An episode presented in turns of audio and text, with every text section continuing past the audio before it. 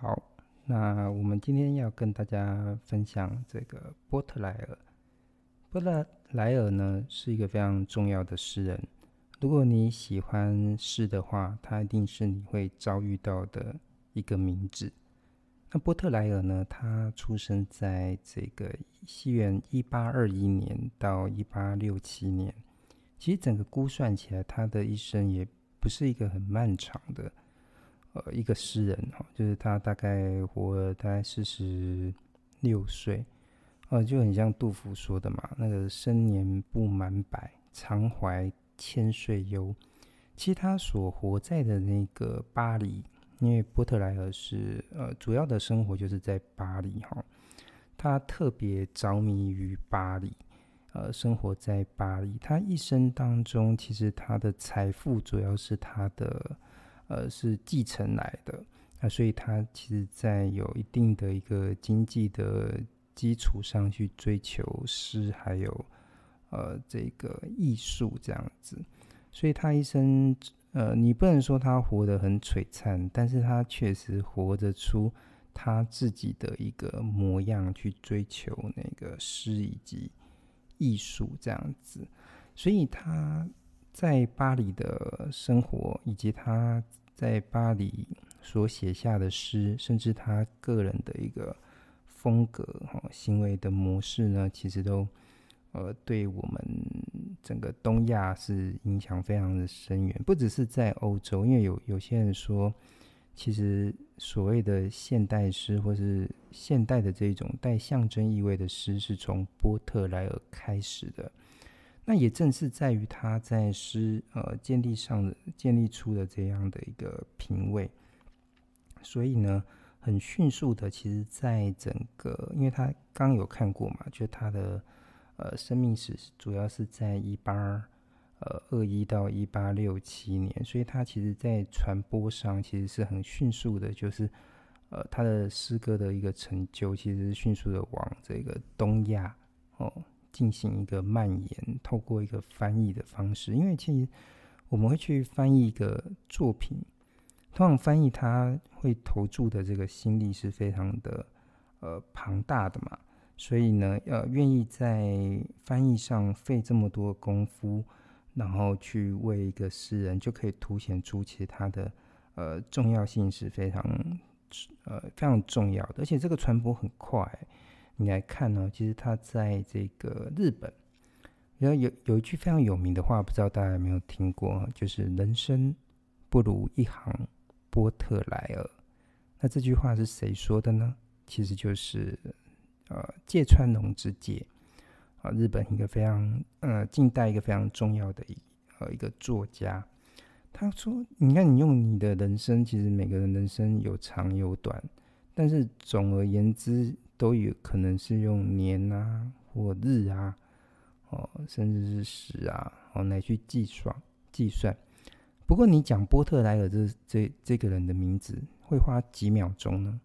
其实几秒钟就讲完了。可是他却用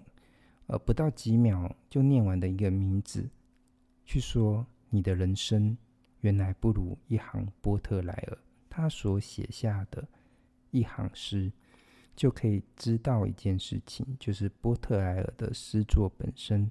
它有它令人着迷的那个部部分。而我们呃东方都会讲说，哎、人的一生也无非是，就像佛经说的，梦幻泡影啊，《金刚经》里面说人人一生啊，如雾如电，哦，就是一一阵梦幻泡影。可是这梦幻泡影也有它那个美妙之处。呃，生命中的那些，呃，据说每个人死掉的时候，你这一生当中所有的记忆，你的生活，你的喜怒与哀愁，你所遭遇到的人与事，乃至于风景，都会迅速的在你的意识当中迅速的一个轮转一回。那波特海尔的一行诗，就可能等同你这一生当中的遭遇。那这是一个非常高的赞美，但是呢，其实如果你了解波特莱尔的诗，你就知道那一个人生呢，可能充满着悔恨或者是罪恶哦，很多的一个怅惘这样子。所以这个怅惘这件事情，哎，就成为徐志摩呃，徐志摩去介绍波特莱尔的一个一个切入的一个角度。那我们刚刚前面呃是讲说芥川龙之介，那几乎在这个同时期的这个徐志摩，因为我之前就跟大家分享说，我觉得呃整个华语呃新诗呃的一个发展，然后第一位我们能够称他为是诗人的人。其实就是这个徐志摩，徐志摩也大家都知道，其实他在欧洲的游历是非常有有定他的这个时间的一个长度嘛。无无论是说，哎，他真心是对于呃艺术的追求呢，还是对因为这个情感上跟林徽因之间的呃破损哈，他他到了欧洲去修复呃一个情感上的自我哈。总而言之，他也在把西方的艺术或是文学传播在东方，哦，就是我们的华语世界，也占了一个他非常重要的位置。因为他有他的一个品味嘛，所以他所去追溯的一个一个诗人，其实也替我们在筛选所谓的西方的诗跟文学艺术心灵上扮演了一个很重要的一个渠道。那徐志摩他曾经呃就写了一篇文章，叫做《波特莱的散文诗》。那但是比较简单的翻，因为我们现在习惯叫波特莱尔，啊就谈了这个波特莱尔的散文诗。而这个是散文诗是呃属于一种相对无韵啊，或是一个分分分段的一个诗。因为就形式上来说，一般的诗是讲分行，就一行一行的呃这样分。那散文诗它基本上就是分段，就一段一段，所以他去介绍波特莱的呃散文诗，他就引用了一个一句话，就是说，嗯，爱默生说啊，一个时代的经验需要一个新的忏悔，这世界呢，仿佛常在等候他，等候着他的诗人，所以这可以凸显一件事情，就是说，以徐志摩的角度上来说。虽然他的诗非常的抒情啊，因为生命的一个呃灾难嘛，因为他后来因为空难，所以他的诗是没有办法看到那种那么巨大时代的所谓呃忏悔这样的时代经验的这个诉说。不过你可以看他写文章的时候，他也是会给自我一种时代上的一个要求。他说：“呃，这时代的时代的忏悔者是什么？就是诗人。哦，诗人会为这一个时代的所有的经验。”进行每一次的重估，该哀伤的必然哀伤，该愤怒的当然也必然呃愤怒。而波特莱尔是谁呢？呃，徐志摩就引用着爱爱默生说的话说，他就说他就是属于十九世纪的一个忏悔者，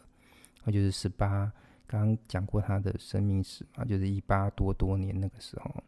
所以，正如这个卢烧是十八世纪的，啊，丹德是中古时期的，所以你就会看到，哎，波特莱尔被大家放在一个非常重要的一个位置。那徐志摩甚至就说，这个波特莱尔就跟卢梭啊，跟丹德一样，他们都是一个灵魂的探险者。啊，起点在于他们的一个自觉的意思。那终点呢，是整个时代啊，跟全人类的一个呃心灵的一个总和，总和。哎，所以什么叫做是灵魂的探险者？你你可以想想看，其实我们的呃生活当中，呃，其实很像是佛家讲的，我就说常常是蒙尘的状态，我们自我的意识常常是蒙尘的状态，所以可能需要擦拭。哦，可能需要重新的去洗滤它。那呃，已经被污染的这个灵魂，其实呃，诗人有时候可以透过他的一个陌生化的一个修辞。那我们常常讲说，呃，诗是对万物重新的一个命名。那重新命名这件事情，其实也是在转换一个观点。所以，当诗人呢重新去考估他的时代的时候，其实他也要去怎么样呢？去把呃僵化的一些话语，以及话语所背后所代表的那个框框架架的一些价值观，呃，所扫除。好，那呃，跟他同时代的一个非常重要的一个小说家叫做雨果。雨果曾经写信给这个波特莱尔，他说：“哎，你赋予了艺术的天空以人所未知的致命的闪光，你创造了一道新的站立。如果呃前面的这个徐志摩是用一个忏悔跟怅惘，甚至是探险的角度去说波特莱的话。”那我想，这个雨果的这句话会比较把焦点放在探险这件事情。他用一个文学家的一个打譬喻的方式，就是说，嗯，这个我们所存在的那个世界就像是夜晚一样。那波特莱尔的诗呢，它是什么？一道闪电，它带来一个瞬间的一个明亮。我想，这个瞬间也似乎，呃，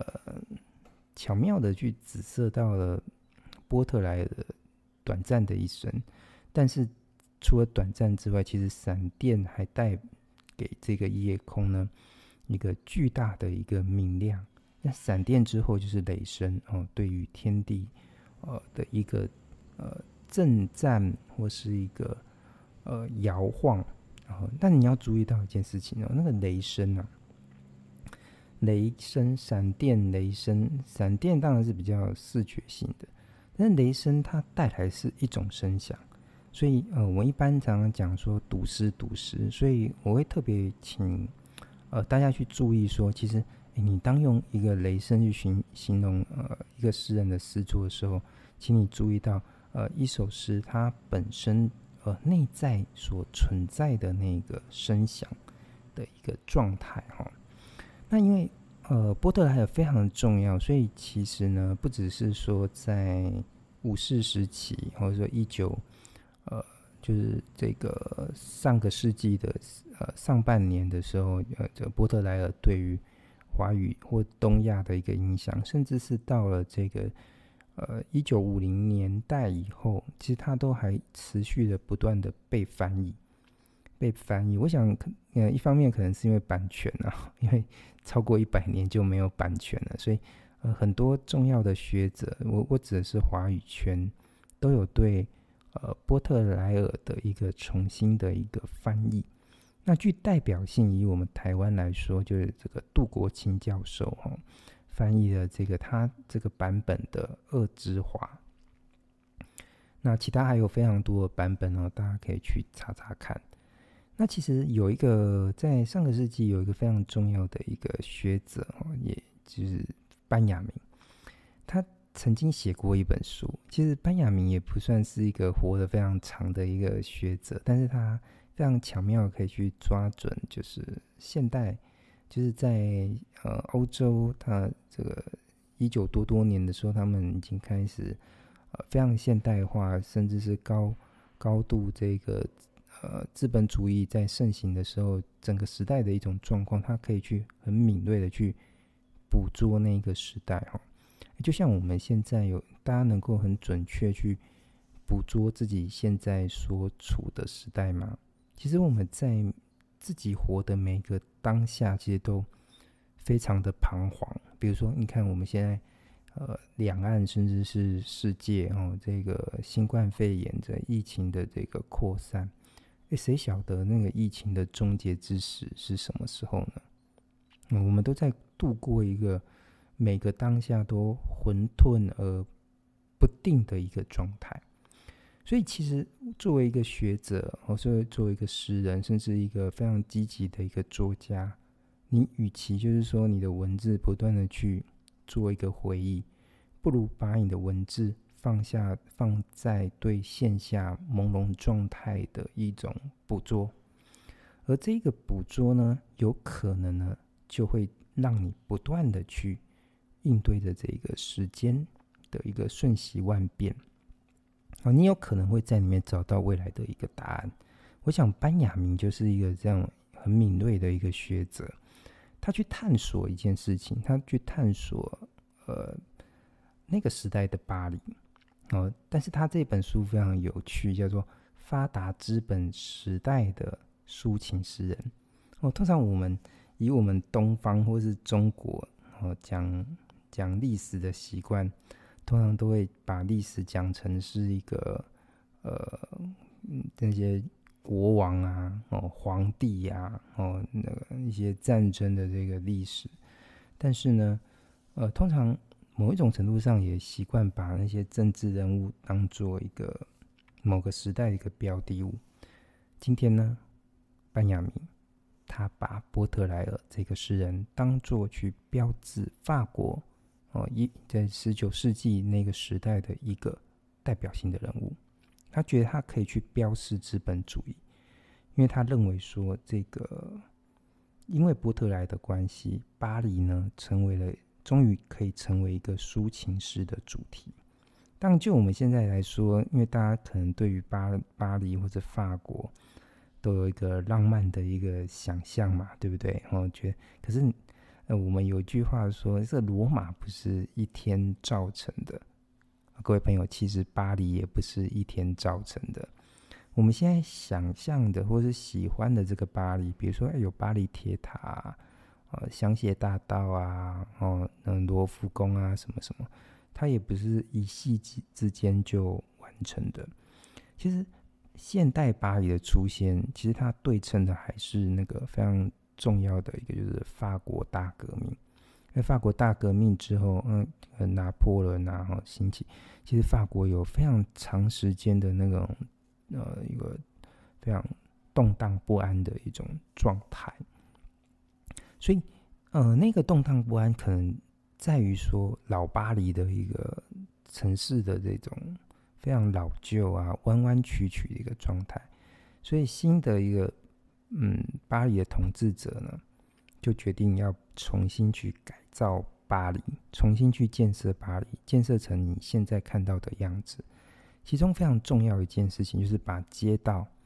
变成很像心脏一样，有动脉跟静脉，它让城市呢。有一个高度的一种流动性，而这时候呢，呃，当巴黎新的巴黎慢慢的成型的时候，那个那个时代，那个转折的那个时代点呢，刚好就是波特莱尔在那里生活，所以他有属于他的老灵魂，他可以，他就是看到城市的不断的更新，但是他记忆中的巴黎，哦，那个老旧的。那个世界还依然在他身体里面不断的酝酿，所以我们当然现在是喜欢，对，我们通常在现代化的过程当中，通常是喜欢那种明亮的啊，哦，整洁的啊，哦，那过往好像都充满着污秽不堪。但是你有没有想过一件事情？其实现代化的一个过程当中。它也带来了很多一个阶级上或者族族群上的一个排斥。比如说，我们举个例子啊，就是呃，台湾啊，龙山市哦，它是万华嘛，也算是台北市的首善之地。哎，可是就还是会出现游民啊，对不对？那你北京其实也也是会去把做城市呃的一个分级。那你有没有想过一件事情？哦，弱势者就不能住在北京吗？弱势者就不能住在台北吗？可是我们在一个政治世界或是那种理想世界城市的一个想象过程当中，常常就把污秽去排离它。可是你排离的这个过程当中，其实你有没有想过，也不是人天下来就想要当污秽的或是弱势者嘛？所以其实里面存在着非常多的一个问题。那波特莱尔就把那个看似已经非常美妙的这个这个巴黎，哦，他把丑恶的事物留在他的诗里面。那我们来读一些他的诗，好，作为一个一个漫游者。那这个波特莱尔，通常呃，我们如果赋予他一个形象的话，我觉得他是一个漫游者的一个一个形象。哈，我们来看这个。嗯，他的一首非常具代表性的诗作叫做《遨游》。好，嗯，好，我们来看一下，就是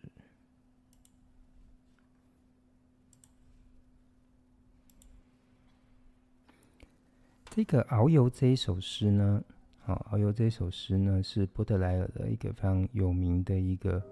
一个作品，因为他这一首诗呢，把那个梦境跟现实，乃至于他的欲望呢，都把它掺合到了一个里面。那这首诗其实有有点长啊，但我想把这首诗选一个段落来念。那同时呢，也可以来读读看里面的，呃，分析一下里面的一些问题哈。那通常西方蛮多那一种作曲者很喜欢这一首诗，因为你等下来看这一首诗，你就会发现它有蛮多的那种复沓的地地方。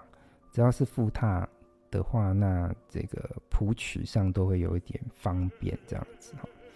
这首诗是这样子写，他说：“我的孩子，我的妹妹。”想象那甜蜜，到那边去一起生活，去悠闲的爱，去爱，去死，在与你相识的土地，湿漉的太阳，在云翳的天空，在我心里生出诱惑，如此的神秘，一如你不睁的眼睛，在泪水中透出光彩。那儿一切是和谐、美、丰盈、宁静与欢愉。那我们在读这首诗的时候，其实呃，在整个段落上，它只是这个第一段哈。那在第一段的时候，你就会发现他大概是一个情诗的一个一个状态，可他其实内在充满着很多的冲突哦。比如说，你看他前三行。嗯，他说：“想象那个甜蜜，呃，到那边一起去生活，去悠闲的爱。但是他特别还说去爱，去死。哎，爱与死这件事情在这里形成了一个有点冲突跟对比的一种状态。因为我们一般人写情诗，哦，可能都去赋予，去去陈述于关于爱这件事情的一个。”永恒的一个感觉，永恒的感觉。可是这里为什么会把爱跟死做一个并列呢？就是当我们比较庸俗的说法，就是呃，比如说呃，爱的要死啊，或是怎么样的一种一种说法。那、怎么样的一种一种一种说法嘛？呃，可是这边的这个。这个冲突感就在当时呢，就会形成一个很特殊的一种韵味。所以你看他，他后面的句子，他就说，在与你相似的土地。那这个土地通常在神话学当中都会把大地视为于一个呃女性的一种力量啊、一种哺育者的生育者的一个角角度。所以呢，啊、在这个我们在大地上出生，可是当死亡的时候呢？哎，尘归尘，土归土，呃，爱的终结，爱的消逝，哦，生命的诞生，生命的消亡，最后起点跟终点都是相似的，所以就是那个土地，哦，土地。那下面的那个景观是什么？因为相对于那个土地，它就开始为这首诗打开属于它的一个空间感。那天空也出现了。那天空是什么样的状态呢？有太阳，可是这个太阳是什么？是带着一个湿润感的哦，而且是有一种遮蔽的状态。比如说云翳的天空，云就是这个是翻的，这这是陈黎老师翻的，是翻的比较文雅哦。因为为了让那个诗句整洁，如果翻译讲讲一个白话，就是乌云密布的一个天空。所以，在这个很复杂的一种状态当中，所以，哎，这个，呃，讲那个李白不是有一首诗“总为浮云什么能蔽日嘛，长安不见使人愁”。原本要赋予这个世界一个明亮感，因为古代的世界就是太阳就是一个最大的一个光源，然后所以古代的人呢，呃，日出而作嘛，日落而息，那阳光出现了。就是劳动，可是他现在就带来一个很复杂的状态，是哎，即使是太阳，我也要让它的呃光源哦明亮感就消失了。所以在这复杂的一种一种状态，就是有冲突，有爱与死的冲突，有有这个呃天空光源，但是又看不到天空的一种状态。我们似乎就很像有时候我们会有那个日食嘛，啊，日食也是一种很复杂的。所以古代的人，呃，因为他们的科学不是很发达，就对于哎突然间的日食，就会感觉是不是天狗啊，或那种。嗯，去把太阳吃掉哦，这种这种状态的时候，他用这种很复杂的一种情绪去陈述怎么样，他所存在的呃一份爱。所以你其实他这首诗哦，但他有他如果就他的那个法文，它就是 V O Y A G E 哦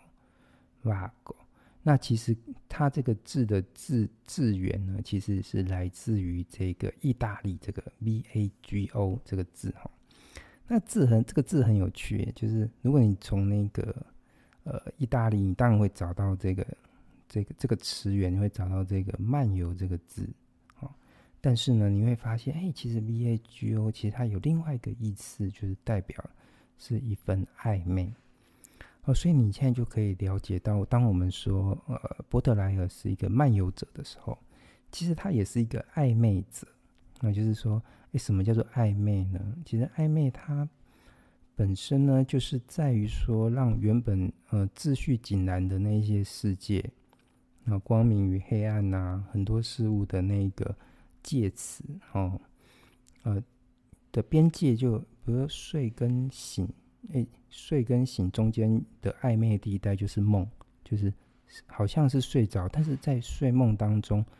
在睡觉当中，我突然好像也也有意识哦，在生活着的一种状态。哎，其实就是呃这种跨越边界的哦，这种就是一种暧昧，所以呃也是一种混杂，混杂。你可以在这个呃诗里面的这个世界里面，哎，也形成了一种。一种把所有的事物，就像呃波特莱尔把他所记忆的那个脏乱的巴黎、丑恶的巴黎、被剑刺的巴黎，带到了透过诗带到了现在，所以他的老灵魂其实充满着荆棘呀，跟这个阴影，就是创造了所谓他自己的一个漫游。那通常呃，我们用一个比较文学上的。呃，方式来说，就是说，嗯，或者说文学批评的方式，就是他是就透过这一种混杂，就一种产生一种很蒙太奇的一种象征的一种技法。那这个技法，当然，呃，在波特后来波特莱尔，那还有这个里尔克，我都开始大量的去运用。但是早期的诗人，他比较没有这样的一种像混杂性的一种。象征的写法，哈，因为那个时代的现代化，乃至于说在现代化当中被排离到边缘的边缘者，他们开始有了他们复杂的一个感官，所以就很自然的就写实性的把那种复杂感受写到诗里面，那自然就有一种象征感啊。所以这种漫游也代表有一种模糊，因为我们说。这种边界就消失了，啊，所以其实那一些模糊，有时候可能反而折射出一种真实的状态。以绘画上来说，哎，其实你看所谓的印象派，印象派，哎，你你看印象派不能够很近的看嘛，因为他人家就戏称他们是画出一个印象，但是对他们而言，就是在外光，就是在所以。人家说印象派就是外光派，就是他们跟早期的画家在室内画不一样，他们走去走出室外，去看到光在这所真实的光在所有事物上的一种状态，所以他他们的写实就会变成是一种印象。那其实你远远的看这个呃印象派画，就会觉得说，嗯，他有抓到所有事物，他那。本质的一种模样，但是如果你很近很近的看的时候，你会发现，嗯，好像又有点什么都看不清楚的一个样子。而这当然就是，呃，现代的一个社会，呃，因为其实像印象派绘画，他们是很强，也有他们的科学性，就是对于光的呃一个分析这样子哈。那所以这种很多暧昧的的，就变成一种创意了，会在很多呃文学创作上就会就会发生。比如说，我们讲一个一个小故事好了，比如说我们现在看到这幅画叫做就是包浆这个画家，他画了一幅画叫做《卷心书静物画》。后来有一个小说哈，有一个小说，有一个小说叫做。日出时让悲伤终结，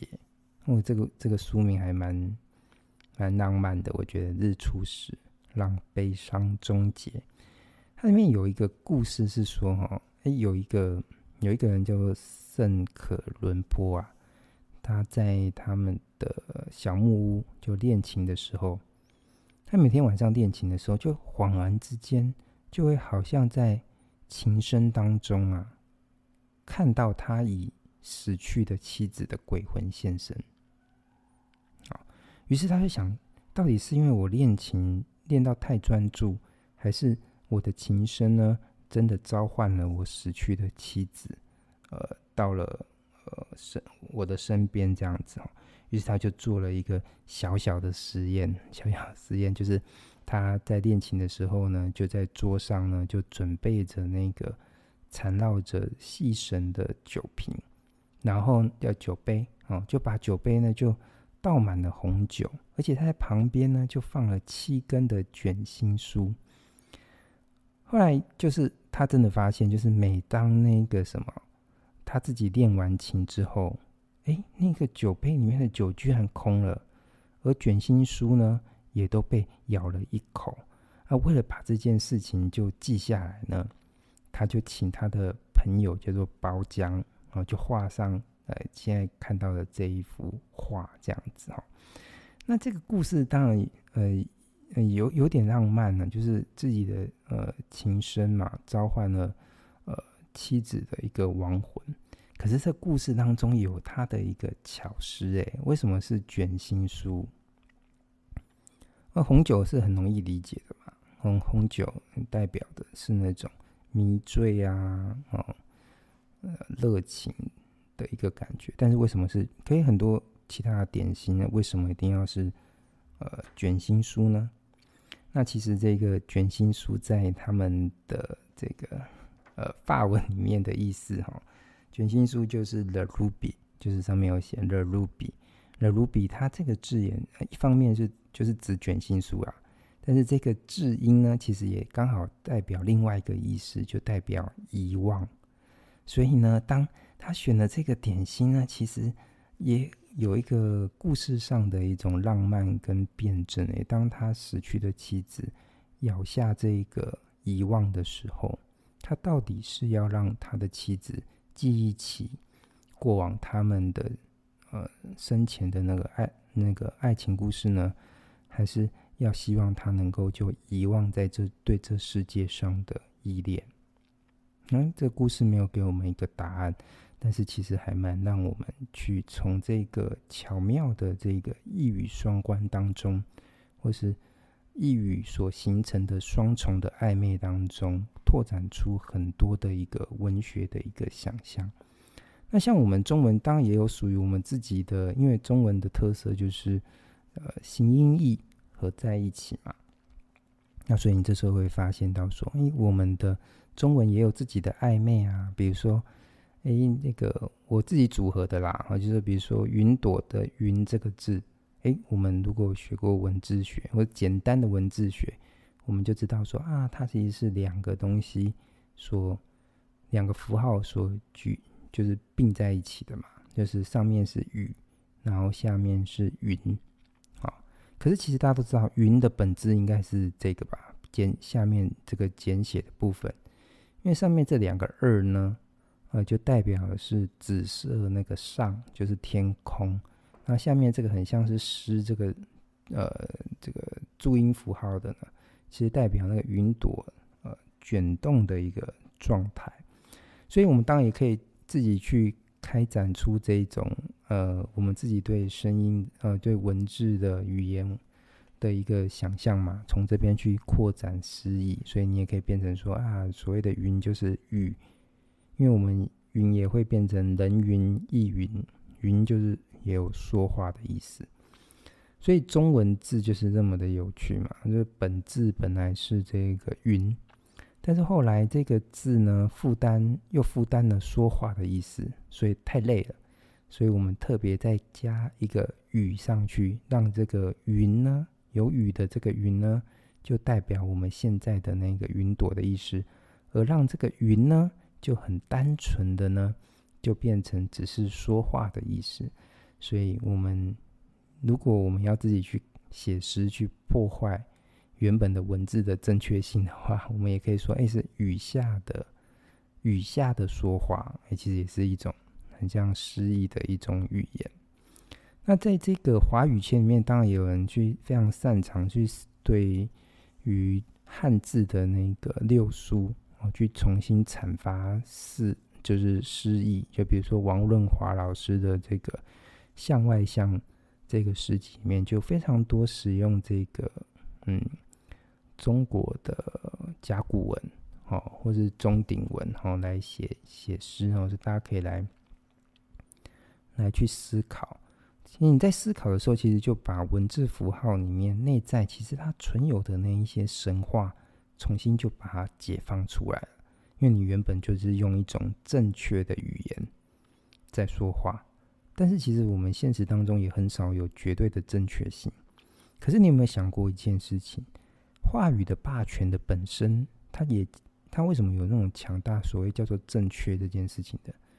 的，可能透过教育、透过考试，让这个字义很稳定的指向什么地方？可是你有没有想过，这些紫色难道就就都是好的吗？有时候很多人无法创作。无法给自己的生活另外一种观点，就在于说太多的正确，把我们就是压抑的哦，就是弄得非常规规矩矩，你的生命就没有那种流动感，非常的呃，对于既有的价值观亦步亦趋，无法打开自我的那个呃，对自我世界哦，甚至是所有事物的一个想象。我想波特莱尔的这个漫游。哦，暧昧的这个部分就在于说，他可以打开那一个上锁的事物，呃，重新去看待呃他所生活的那个巴黎，哦，乃至于后来的这个班雅明，也从他的身上重新去看待他所生活的那个世界。所以，我们常常都会说，这个巴黎呢，它真的是一个流动的一个饗宴嘛。后来有一个非常有名的一个小说家，就叫做海明威。因为海明威后来就是大家都知道嘛，非常他最有名的那个呃作品呢，就是这个《老人与海》。那里面就呃，他他在写那个小说之就是的时候，其实他有很长一段时间是在巴黎生活，甚至非洲，因为他是一个。很敢去探索世界的一个人，我觉得他非常，我觉得海明威有他的那个明亮跟他的勇敢。不过，其实大家知道，其实海明威晚年其实是受到他的那个家族病影响，因为他家族有一个那种不知道是忧郁症还是躁郁症的关系，就是他最后的生命的终结是枪声，就是他拿枪就是就是自杀这样子哦。可是他。早年就是在在巴黎的那个生活，其实不断的去哺育他，哦，所以他就说，他后来就讲了一句很有名的话，就说：“哎，你如果你够幸运，在年轻时呢待过巴黎，那么巴黎将永远跟着你，因为巴黎是一席流动的饗宴，啊，流动的饗宴，它永远成为一个活在你脑海当中的一个。”呃，一个记忆会让你重新再回到那个城市里。所以啊，其实我后来有有一年，就是之前有一年，就是做那个呃手稿学，然后呢，嗯，就拿到了一个计划，就是那时候好像是科技部的不知道什么什么计划，然后我就就给我一笔钱，然后我就我就飞到巴黎去，然后去开会。然后去发表我的手稿学论文，那时候我就我就特别就是说啊，我要去巴黎了，那我一定要带一本书那本书就是《恶之华》。那我就想说，嗯，我带着《恶之华》，就是波特莱尔呃所写下的那个巴黎的那个世界呢，再重游他所生存过的这个巴黎。所以我就那就是带着波特莱尔就回到巴黎，某一种程度上也是在呃巴黎这个世界当中去领取属于我的一个流动的饗宴，这样子哈。那后来其实也有有一部蛮有趣的一个电影，就叫做那个。巴黎，我爱你。他就把巴黎分成很多区域，然后每个区域呢，就特别请一个导演去拍一个故事。就是有空大家可以去去看一下哈。所以我那时候呃，在巴黎的这个，因为充满着时差，嗯嗯，巴黎的时间跟台湾的时间是不一样的，所以晚上睡不着的时候，哎，其实我就在那个巴黎的旅馆的那个窗边，我就读那个波特莱尔。于是我自己就写下。哦，这一段话哦，在巴黎旅馆窗边夜读波特莱尔，不知不觉落雨了。诗人于是这样写道：“我的青春是一场晦暗阴郁的风暴。”那其实我这一段话其实就是这个呃波特莱尔《恶之华》当中的这一首诗《仇敌》里面这句话。我的青春是一场晦暗、阴郁的风暴。大家知道，台湾有一个非常有名的诗人，就是杨牧啊。他有有一句诗也非常动人。他说：“呃，在年轻的飞奔里，你是我迎面而来的风。”就说：“哎，在年轻的时光当中，充满着生命力，不断的奔跑。”而在奔跑的过程当中，你可能他所爱的或者他所向往的那个人，是我迎面而来的风，而刮着我们身体头发，呃，卷动这样子。可是，在这个波特莱尔的生命当中，就是在他那个漫游者，啊，或者恶之华的那个世界里面，所谓的青春这件事情，不是迎面而来的风，是充满着极大的晦暗。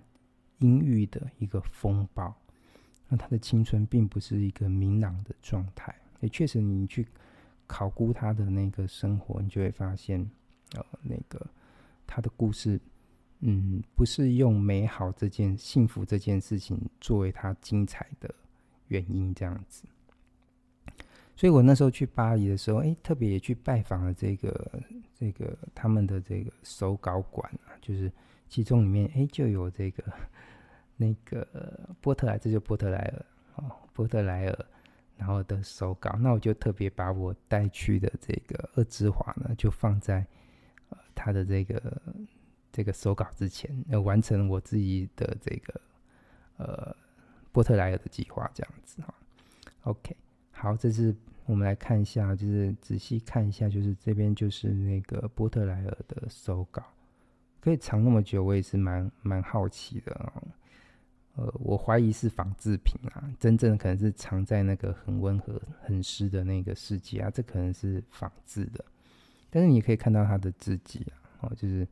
他的很多的这个笔记啊，这就是波特莱尔的书名。那后来我我再去巴黎的时候，就是在这段疫情之前，我又再去一次巴黎，也是因为研究那个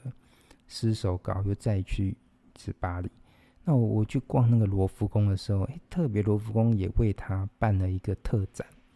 哦，去藏，因为哎，这个波特莱尔除了是诗人的身份之外，他另外一个很重要的一个身份是什么呢？是一个艺术的一个评论者啊，所以呃，对于这个罗浮宫啊，他对于那些艺术的一个展品，其实也有他自己的一个评判的一个观点，这样子啊，所以其实。呃，在罗浮宫展波特莱尔，其实也有一个揭开另外波特莱尔另外一个身份的一个很有趣的一个一个角度哈。所以在这个班雅明在追溯这个呃波特莱尔的那个时代的时候，那后来编一本书，我很喜欢他那个书名叫做《迎向灵光消失的年代》。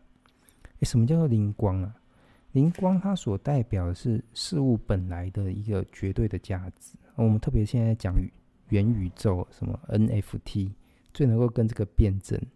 因为古代在还没有照相技术跟这个影影印印印刷技术出现之前，如果你要看一幅画的话，你就必须要在那个原作之前看画。可是后来随着照相机啊、影印机啊，甚至是我们网络的这个时代，所有的事物好像被分领了啊，原本的这个原作就 copy 成一百份、一千份，通通都可以，可以这样子啊。所以原作的灵光就消散了，就不见了哦。所以这也可以代表的就是什么？就是说他用这个方式去理解巴黎，或是也很接近波特莱尔，就是他所看到的那个巴黎，都只是已经准备要消失、被复制的那个那个时代了哈。那呃，接下来我们来读一下，就是呃，所以呃，嗯，波特莱尔就特别。虽然我们都讲巴黎是花都，可是波泰尔如果呃你要波特莱尔去接受巴黎是花都这件事情是真的话，他也会跟你说，那这朵花一定是恶之花，好，罪恶的一个花朵。所以呀、啊，这个嗯，当年啊，在这个他的第一本诗集就是《恶之华》出版之后。那法国的法院居然下令，就是说这本书必须要销销毁跟查禁，因为他写出了不应该被人家看见的巴黎的那一面。哦，诗人一定要去捕捉幸福跟浪漫吗？对波特莱尔来说，可能他要捕捉的，要用他的象征的那些技法，哦，要去捕捉的，可能是呃，不能不足为外人道的那个巴黎这样子哈。那我们现在来读一首这个波特莱尔的这一首《黄昏的和谐》，你就会发现，哎，这这一首是有一种回旋曲的一种作用啊。这个波特莱尔固然，呃，他是捕捉了巴黎的丑恶，但其实他也用他的音音音乐性的一种方式，哈，让那个丑恶又有他自己独特的那一种，嗯。美学这样子哦，所以我们来来读读看这样子哦，就是黄昏的和谐。他写道：那时候到了，花儿在枝头站正，每一朵都是香炉，散发着芬芳，声音和香气都在晚风中飘荡。忧郁的圆舞曲，懒洋洋的晕。眩晕，每一朵都是香炉，散发着芬芳。小提琴悠悠夜夜，如受伤的心。忧郁的圆舞曲，懒洋洋的眩晕。天空又悲又美，像大祭台一样。小提琴悠悠夜夜，如受伤的心。温柔的心，真雾。广而黑的死亡，天空又悲又美，像大祭台一样。太阳在自己的凝血之中下沉，温柔的心真雾广而黑的死亡，收纳着光辉往昔的一切遗痕。太阳在自己的凝血之中下沉，想起你。就仿佛看见圣体发光。在读这个《黄昏的和谐》的这首诗的时候，那以我们这个中文领域或是华文的一个读者，马上就会想到非常经典的那一句诗，叫做“夕阳无限好，只是什么近黄昏”。那诗人透过这句诗呢，去捕捉了晚晚唐啊唐唐朝的这个最后的那个华美的时光，非常璀璨，但是终然呢要进入到深夜当中。那诗人这个波特莱尔在黄昏的和谐，他捕捉到的，呃，是一个黄昏之地的那个那个，也也某种程度上也是一个将入黑暗，因为像这首诗最后也是写到了那个黑暗呐、啊，吼。太阳的下沉，然后这首诗也是，呃，有一个意识到将要夜，将要夜晚的这种时间上的意识。不过，其他前面有很多句都有一种很甜美的一种感觉。好像我读这个这首诗的时候，我马上就最喜欢的是那句，也就是那个第二段。第二段里面就写这个小提琴悠悠夜夜，如受伤的心。因为小提琴的音就是因为音高比较高嘛，哦，所以呃，这个音高比较高，可是他又说，嗯，所以小提琴如果拉的不好的话，人家都说很像是那个。呃，鸭子在悲鸣这样子，可是小提琴又拉得好的话，它其实它的高音，嗯，会会真的是会震动你心中的，嗯，就脑海当中那一块那块记忆，或者是说想要领受着什么事物的那种感知。所以这个非常哀伤的这个小提琴啊，他觉得说啊，好像是一颗受伤的心。所以，当我捕捉到这句的时候，哎，我马上就会发现到一件事情，哎，这这句话其实在这首诗就出现了两次。那你像那个柯南一样，你会发现，哎，其实好像很多事情都出现了两次。哦，就是夏雨说的，呃，那个重复使人幸福啊，很忧郁的圆舞曲也出现了两次。所以，你就像柯南一样呢，去做了一个追踪之后，哎，你就会发现啊，他这个。这个就像他自己说的啊，这首诗是有一种内在的一种圆舞曲，跟一种回回旋的一种一种作用。所以人家说，哎，你这个如果你追求的是每一句都不一样的话，你就说啊，这个诗人有点偷工减料，每一个都是前面的那一个段落的一个呼应。所以你就要意识到一件事情。那些呼应本身其实就代表的是一种震荡，某一种是呃有意识的那一种接续，很像你的你的记忆，你你的记忆难道不会常常有那种回响？你无法过去，所以我们常讲情节啊，就是你有一些事情过不去，所以它就每日的重现在你的呃思索当中，那甚至都会觉得非常的痛苦，因为你过不了那一个关。那个就是结啊，所以这首诗，其实我一直都觉得说，这个，嗯，波特莱尔的那些音乐性的建构，刚好会跟他所写的那些内容会形成一个冲突。他写的痛苦的事情，可是又用一种复沓的一种美感，因为通常重，就像